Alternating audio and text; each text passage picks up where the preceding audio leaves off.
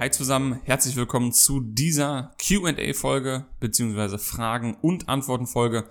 Ich habe diesmal wieder zwei spannende Fragen für euch vorbereitet, beziehungsweise nicht ich habe sie vorbereitet, sondern ihr habt sie vorbereitet. Wenn du Fragen für mich hast, schick sie mir einfach per Instagram, das ist am einfachsten. Kannst aber auch einfach auf meinen YouTube-Channel gehen und da einen Kommentar da lassen. Dann werde ich die Fragen auch hier in einem der nächsten Folgen unterbringen.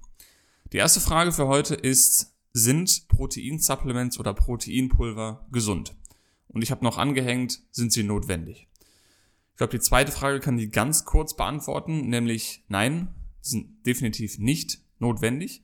Natürlich haben sie ihre Daseinsberechtigung und können in bestimmten Situationen Sinn machen. Wenn man sich fragt, ist irgendetwas gesund oder nicht oder ungesund, dann muss man das ja immer vergleichen mit etwas anderem. Ich mache mal ein Beispiel. Ist ein Apfel gesund? Ja, im Vergleich zu was? Im Vergleich zu tierischen Produkten auf jeden Fall, klar. Im Vergleich zu vielleicht einem Brokkoli, hm, vielleicht schneidet der Brokkoli ein bisschen besser ab. Oder die Blaubeeren. Das heißt, es gibt immer etwas, was vielleicht noch gesünder ist oder andersrum, es gibt auch immer etwas, was ungesünder ist. Das heißt, man muss sich mehr die Ernährungsweise angucken und die Gesamtheit der Lebensmittel, die man in seinem Speiseplan hat, als das auf einzelne Lebensmittel zu reduzieren, so allgemein gesprochen. Deshalb, man kann nicht sagen, ob ein Proteinpulver ungesund oder gesund ist, denn ich könnte ja zwei verschiedene Szenarien haben. Stellt euch mal vor, Person A trinkt jeden Tag fünf tierische Whey-Protein-Shakes mit Milch oder mit Wasser. Das macht es nicht viel besser, solange es Whey-Protein ist. Jeden Tag drei, vier, fünf Stück. Und eine andere Person benutzt vielleicht ein veganes Proteinsupplement, um an zwei Tagen in der Woche das Porridge am Morgen ein bisschen süßer zu machen und macht so einen Esslöffel da rein. So. Das ist natürlich was komplett anderes und dementsprechend wird auch die Wirkung ein komplett anderes sein. Im ersten Szenario würde ich definitiv sagen, dass das keine gute Idee ist.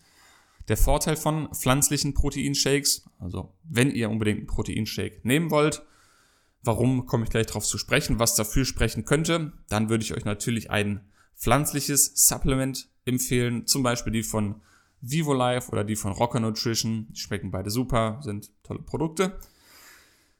Ja, der Vorteil von einem pflanzlichen Protein ist natürlich zum einen, dass dafür kein Tier leiden muss. Das ist schon mal das Wichtigste. Zum zweiten enthalten aber auch tierische Proteinshakes oder generell alle tierischen Proteine oder Proteine tierischen Ursprungs sind dafür bekannt oder wurde bewiesenermaßen gezeigt, dass tierische Proteine den IGF-1-Wert im menschlichen Körper erhöhen können. Das ist ein Wachstumshormon, was im besten Fall nicht erhöht ist im Körper, da das Krebszellenwachstum begünstigen kann und zu zum Beispiel Prostata- oder Brustkrebs führen kann oder zu einem schnelleren Fortschreiten von diesen Erkrankungen führen kann. Deshalb würde ich auf jeden Fall auf ein pflanzliches Proteinsupplement zurückgreifen, wenn es denn sein muss. So, was könnte jetzt dafür sprechen, ein Supplement generell zu nehmen? Zum einen, wie gesagt, es ist absolut nicht notwendig. Natürlich, wenn man vielleicht jetzt Kraftsport macht man hat das Ziel, wirklich, wirklich krass, krass Muskeln aufzubauen. Und da muss ich noch einwerfen, ich glaube, für die allermeisten Menschen, die trainieren, die auch ambitioniert trainieren, ist es absolut nicht notwendig und man kann tolle Fortschritte machen im Fitnessstudio oder im Kraftsport ohne Proteinsupplement, wenn man einfach genügend isst und vor allem auch auf Hülsenfrüchte zurückgreift und einfach ein vernünftiges Training hat, weil das ist der wichtigere Part. Wenn dein Training nicht ordentlich ist, dann kannst du so viel Proteinshakes trinken, wie du willst, dann wird nicht viel passieren. Das heißt, Training ist auf jeden Fall wichtiger und dann im nächsten Schritt genügend essen. Das sind so die beiden wichtigsten Dinge.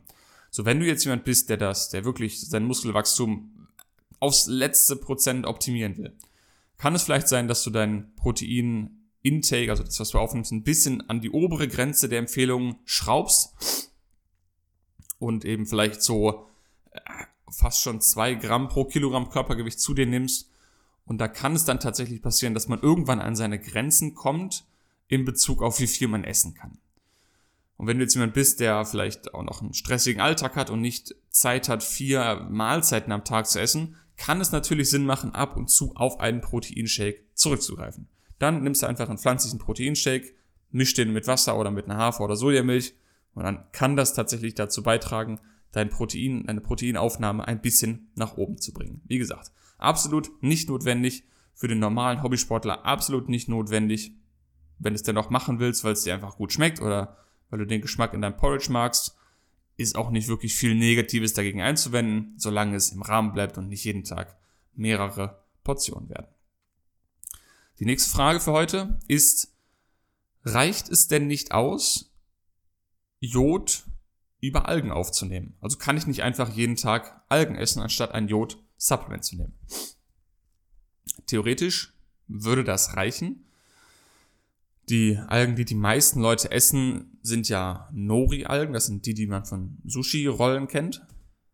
Und davon enthält jedes Blatt circa 100 Mikrogramm Jod. Der Tagesbedarf liegt bei nicht, ungefähr 250, 200, 250 je nach Person. Das heißt, man müsste da schon rund zwei Stück jeden Tag von essen. Ich kenne jetzt keine Person, die wirklich jeden Tag zwei Rollen Sushi isst oder zwei Nori-Blätter isst. Eine andere Möglichkeit wäre eine andere Meeresalge zu nehmen, die sogenannte Dulse oder Dulz, je nachdem, wie man sie aussprechen will. Die ist ein bisschen höher konzentriert in Jod und da muss man dann vielleicht am Tag so, weiß nicht, je nach Sorte, so einen Teelöffel vielleicht über sein Essen machen. Oder einen halben Teelöffel. Kann man machen, kann man auf jeden Fall seinen Jodbedarf so decken. Ich sage euch, warum ich trotzdem für ein Jod-Supplement plädieren würde, was die Vorteile sind. Nummer eins, es ist viel besser reguliert. Das heißt, wenn ich mir ein Jod-Supplement kaufe, wo jeden Tag ich 200 Mikrogramm Jod aufnehmen kann, dann weiß ich, das sind jeden Tag 200 Mikrogramm. Bei Algen ist das ein anderes Ding.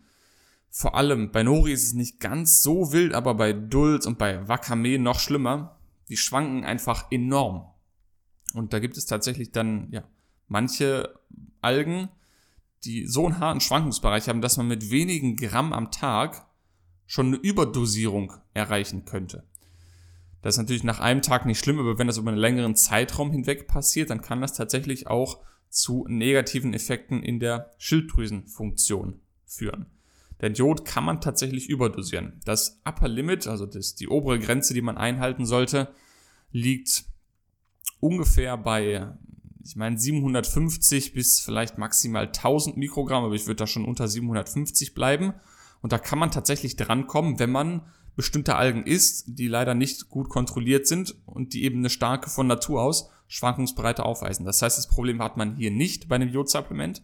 Was noch für ein Jodsupplement spricht, ist der Preis. Es ist eigentlich auch billiger als Algen zu essen. Es schmeckt für mich besser, beziehungsweise ein Jodsupplement schmeckt nach gar nichts. Ich mag den Geschmack von Algen nicht.